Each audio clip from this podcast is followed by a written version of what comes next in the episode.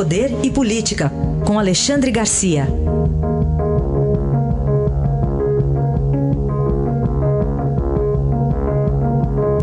Alexandre, bom dia. Bom dia, Aysen. Bem-vindo. Bom dia, Carolina. Bom dia. Obrigado, Alexandre. Vamos começar aqui falando. É, podemos chamar de produto exportação do Brasil, é isso? pois é, que coisa é. incrível.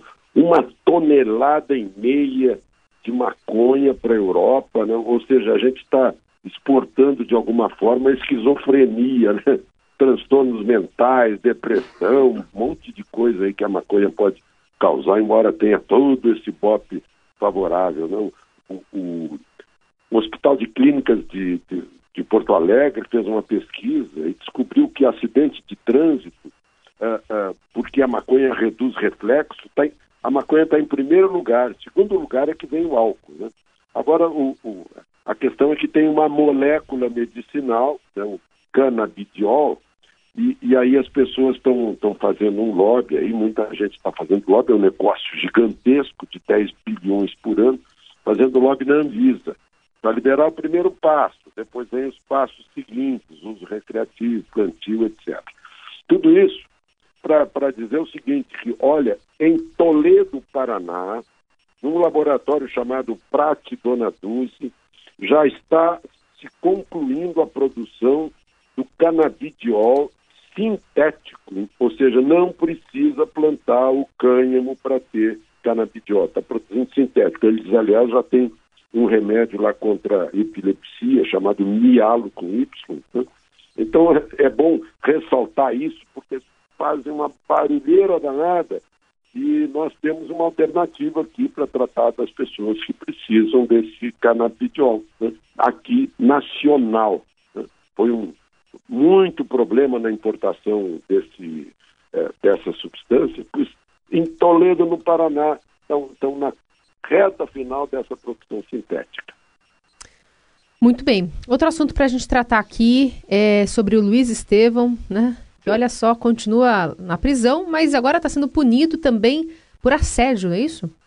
Pois é, eu não sei se é assédio, porque a notícia diz que é suposto assédio. Hum. Aí que me encuca. Hum. Eu fico, mas que diabo, o que, que é suposto assédio? Mas como é que a pessoa é, é, é castigada? Ele está com isolamento de três dias de castigo.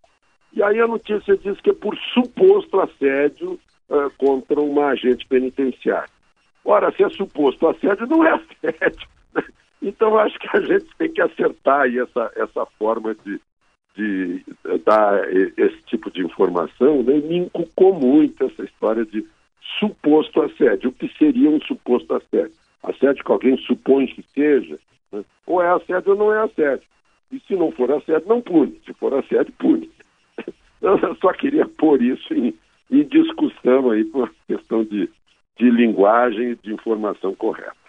E só para relembrar, o, é, o, o, Luiz Estevam é o primeiro caso, né, Alexandre, de senador Sim. caçado na história, é que é a história lá da, do desvio de recursos da construção do Fórum Trabalhista aqui de São do Paulo. Fórum Trabalhista é. de São Paulo, Fórum Regional, e não é a primeira vez que ele é punido na prisão, né, já envolveu lá até um delegado, porque ele estava recebendo privilégios de, em visitas, né, e, e, e, acabaram descobrindo, ele foi punido, a, ah, os, os agentes envolvidos foram afastados também. Ele tem muito dinheiro, então ele chegou a fazer uma reforma no pavilhão onde ele está, nessa prisão, né, para ter melhores condições. Então as pessoas que estão lá alojadas com ele, prisioneiras com ele, cumprindo pena, uh, também têm esse privilégio. Ele conseguiu fazer hum. isso lá Sim. dentro da prisão. Ele é, da, ele é de Brasília, tem um, um grande poder uh, financeiro, um, um grande poder de, de,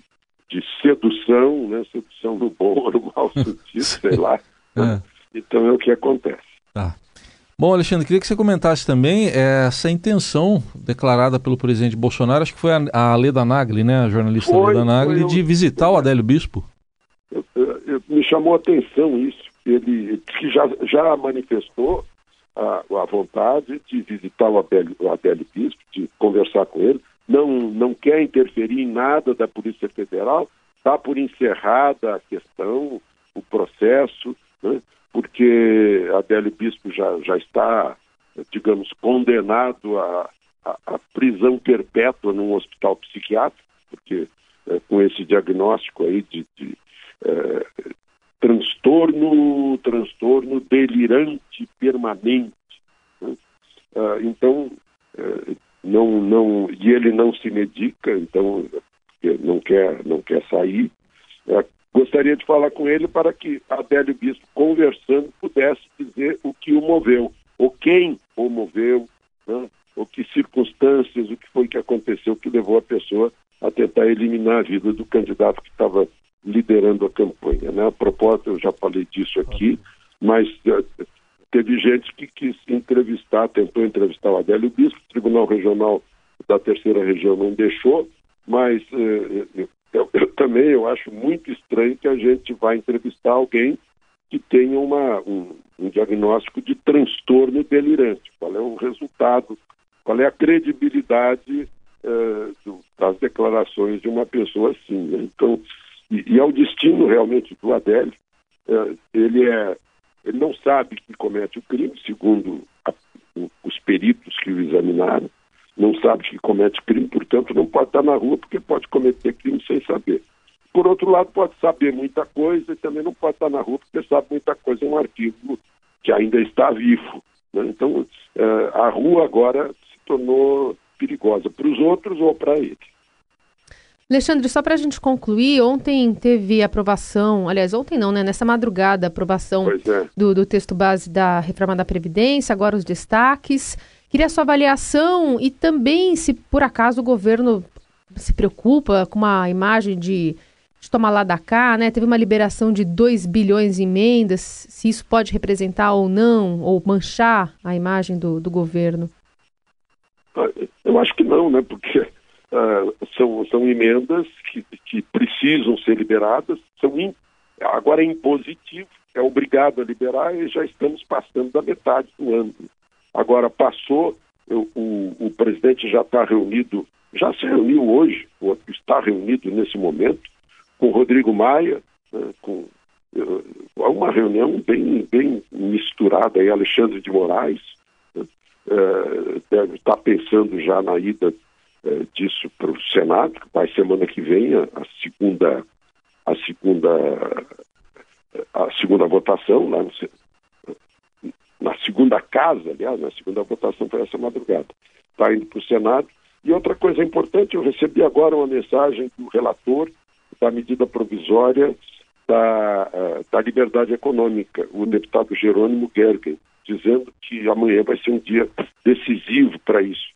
Eu, eu, não entendi bem, mas é uma, uma medida provisória, ele é um bom relator, está tá relatando direitinho, que é, para mim é revolucionária, essa medida provisória da liberdade econômica. Eu estou em Bento Gonçalves, fiz uma palestra ontem para a indústria moveleira, né, e está todo mundo ansioso o empresariado é por essa medida provisória. Já considerando que, o, eh, que a reforma da Previdência vai passar no Senado, considerando que a reforma tributária, por enquanto, não vai eliminar a carga fiscal, vai eliminar a burocracia, mas não a carga fiscal, e acha que os grandes resultados para a economia estarão nessa, nessa liberação da economia. Ou seja, o liberalismo entrando finalmente no país cheio de, de teias burocráticas e tributárias para complicar a vida das pessoas. Aí está Alexandre Garcia, que volta amanhã com mais análise política aqui no Jornal Eldorado. Obrigado. Até amanhã, Alexandre. Até amanhã.